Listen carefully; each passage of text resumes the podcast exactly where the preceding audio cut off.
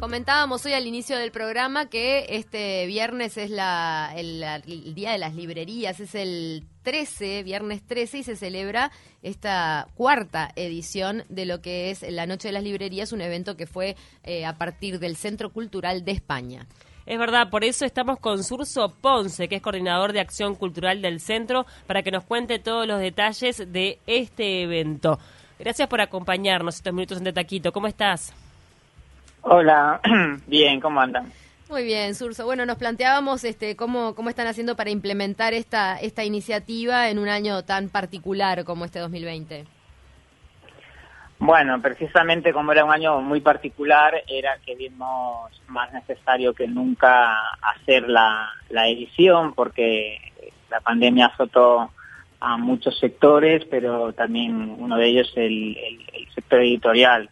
Entonces eh, veíamos que, eran las librerías las que llamaban pidiendo a ver si se volvía a coordinar eh, esta, edición, porque, bueno, si bien es un, proyecto que, pone en valor las librerías como patrimonio nacional y que visibiliza un poco la diversidad que hay de, todos los repertorios bibliográficos del país comerciales, en realidad también es un punto de venta importante. Entonces, bueno, finalmente decidimos hacer una convocatoria para ver cómo sería la respuesta y la respuesta fue bastante positiva. Qué bueno. Y lo importante de esta noche de las librerías es que es un evento a nivel eh, nacional, o sea, todos los departamentos del país están involucrados.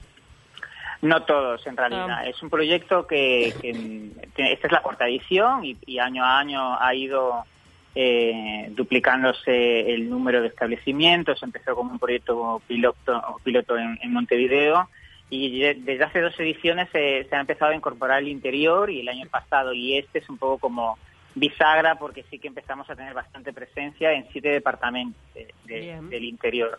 Eh, que además es bastante notable que, que sean las propias librerías las que las que te buscan porque en Montevideo es, entre comillas, un poco más fácil debido a que hay barrios donde están concentradas las librerías hay, y hay, hay, un efecto de dominó, mm. pero en muchos departamentos están ellas solas. Entonces, igualmente arman la movida y, la, y el retorno es eh, igual de alto que cualquier librería en, Montevideo porque porque se implican bastante en la organización de la grilla de actividades, de, de, implica la restauración departamental y demás. Claro, ya son 60 librerías entonces en siete departamentos, como decías, que se sumaron a, esta iniciativa de quedarse con horario extendido hasta la una de la mañana con actividades específicas para ese día. ¿Qué actividades podrías destacar dentro de las que van a ocurrir el viernes en la noche?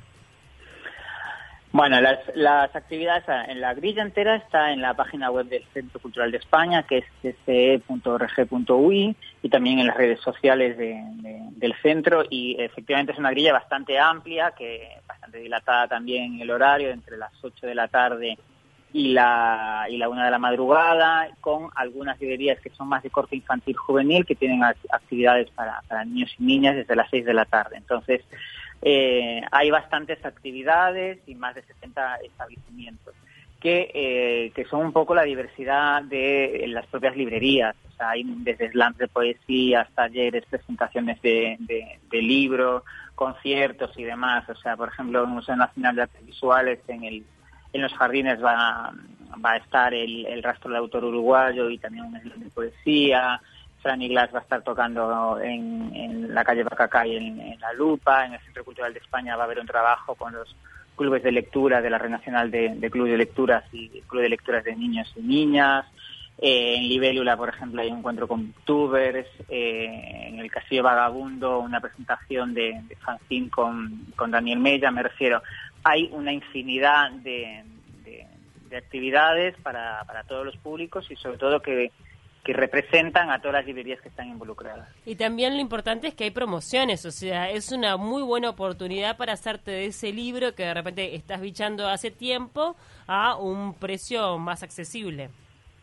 Sí, las promociones se quedan un poco eh, en manos de, la, de las librerías, la mayor parte de ellas hacen como, como descuentos, hay otras que en realidad sacan libros de saldo. Yo, por ejemplo, los últimos años, eh, yo personalmente siempre busco como libros que a lo mejor están descatalogados. Entonces, las compras que, he hecho no fue porque porque estaban porque había un porcentaje de descuento, sino porque se rescataron libros de saldo, libros de autor que estaban como como en depósitos y salieron un poco como a la luz. A mí me parece como muy interesante las diferencias que hay de los diferentes tipos de promociones que hay, ¿no? Claro, Pero sí, hay que- desde Hay más oferta, ¿no? Ponen toda la carne Sí. en el asador. Las librerías que se suman a esta movida intentan eh, presentar todo lo que tienen o por lo menos este eh, prepararse para el arribo de, de los lectores, ¿no? Claro, desde los cuentos, saldos, hay sorteos también, Mm. eh, dependiendo en cada librería. ¿Hay cocina en alguna? Sí, en las librerías que tienen que tienen eh, espacio gastronómico incluido dentro también abren. Bueno, está Escaramuza, Libélula, por ejemplo, también Bueno. tiene, Porque tiene cafetería. Dos de los cuatro libros más vendidos, más leídos, este, según lo que presenta la Cámara Uruguaya del Libro, tienen que ver con recetas. Qué impresionante cómo está marcando la gastronomía también a la literatura. Este, recetas para todos los días de Cata de Palleja, de, de la editorial Planeta, y nuestras recetas de siempre de Hugo Soca de Agua Clara. Son dos libros, uno en el primer lugar y otro en el cuarto.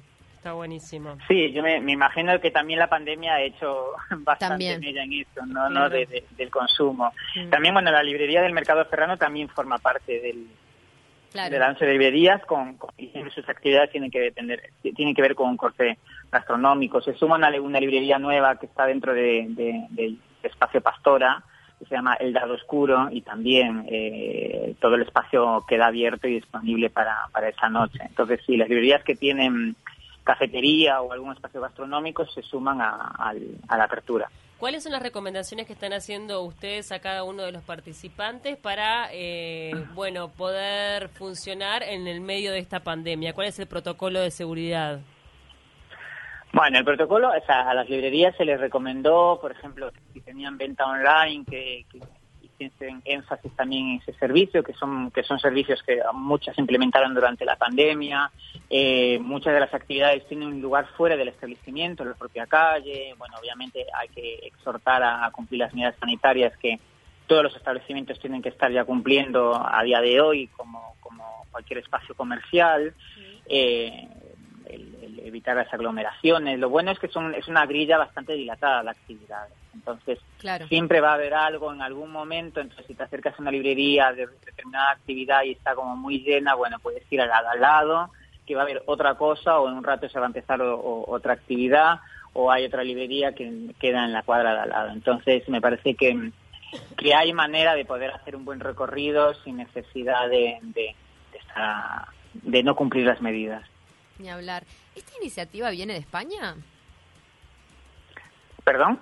¿Esta iniciativa viene en España? ¿Se hacía anteriormente o por qué surgió? Se idea? hace en algunos países. Aquí surgió un poco como, como idea, como un proyecto piloto que nos, que nos gustaba como eh, sacar adelante precisamente para, para poner en valor el patrimonio que tiene Uruguay de, en cuanto a librerías, por su diversidad y por la figura del oficio del librero y de la librera, eh, pero con una metodología propia de aquí, porque tiene que ver un poco con el contexto de cada país. Si bien en, en- España se hace ese, ese tipo de eventos, también se hace en otros muchos países, pero sí que es verdad que, que va cambiando, porque bueno, a lo mejor llevan más años, entonces ha ido mutando un poco el proyecto, porque el contexto es totalmente distinto, o porque las librerías tienen otro, otro corte y demás. Aquí en realidad eh, este tipo de, de- de formato cultural ya existía, por ejemplo, con el fin de semana del patrimonio o con museos en la noche. Entonces, nos parecía interesante hacerlo con, con las librerías.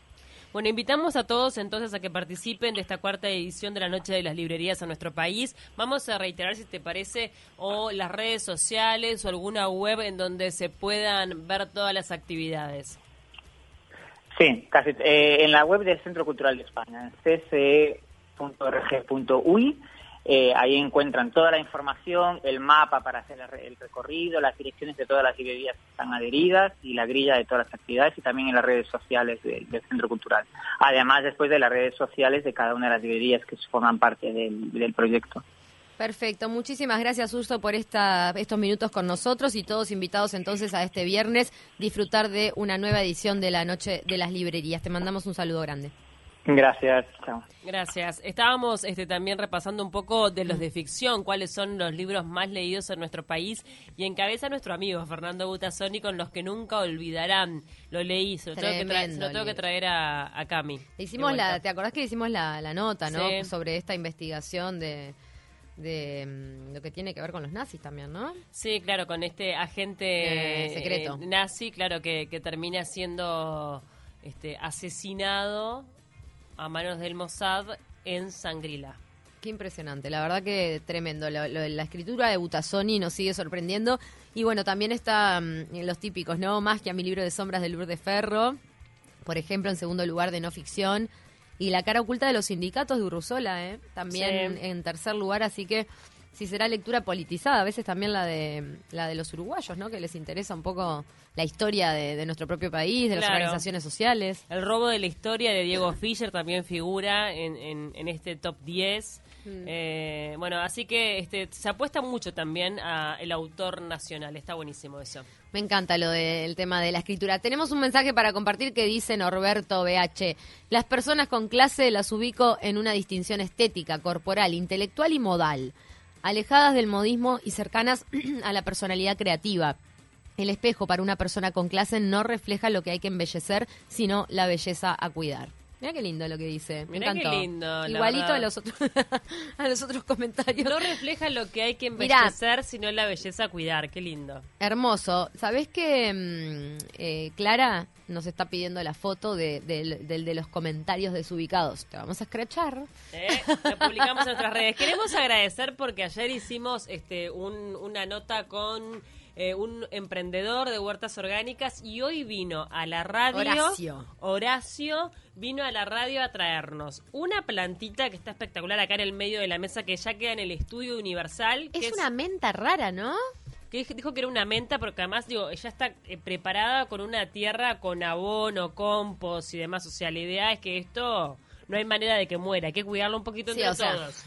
si a esta planta le pasa algo, los que nos están viendo por YouTube, si a esta planta le pasa algo, somos un desastre porque nos dejó la tierrita para seguirla cuidando, nos dejó todo, la instru- Todo. el instructivo. Y después nos trajo a cada una, a mí en, en este caso me trajo morrón, cosa Mm. que me copa bastante porque yo tengo una mini huerta en la ventana de casa, que tengo albahaca. Así que le voy a dar al morrón y a Cami le mandó cilantro. Cilantro, porque ayer le hice una pregunta de cilantro. Horacio Rusell, que es eh, ingeniero agrónomo, que decidió con la pandemia dedicarse a, a, bueno a esto que se llama este proyecto educativo que se llama Ingenio Verde. Así que eh, busquen por allí Ingenio Verde y van a encontrar todos lo- los talleres que está proponiendo. Muchas gracias. Gracias Horacio por traernos las plantitas, nos encantó. Nos tenemos que ir al flash informativo. Urgente, ya volvemos.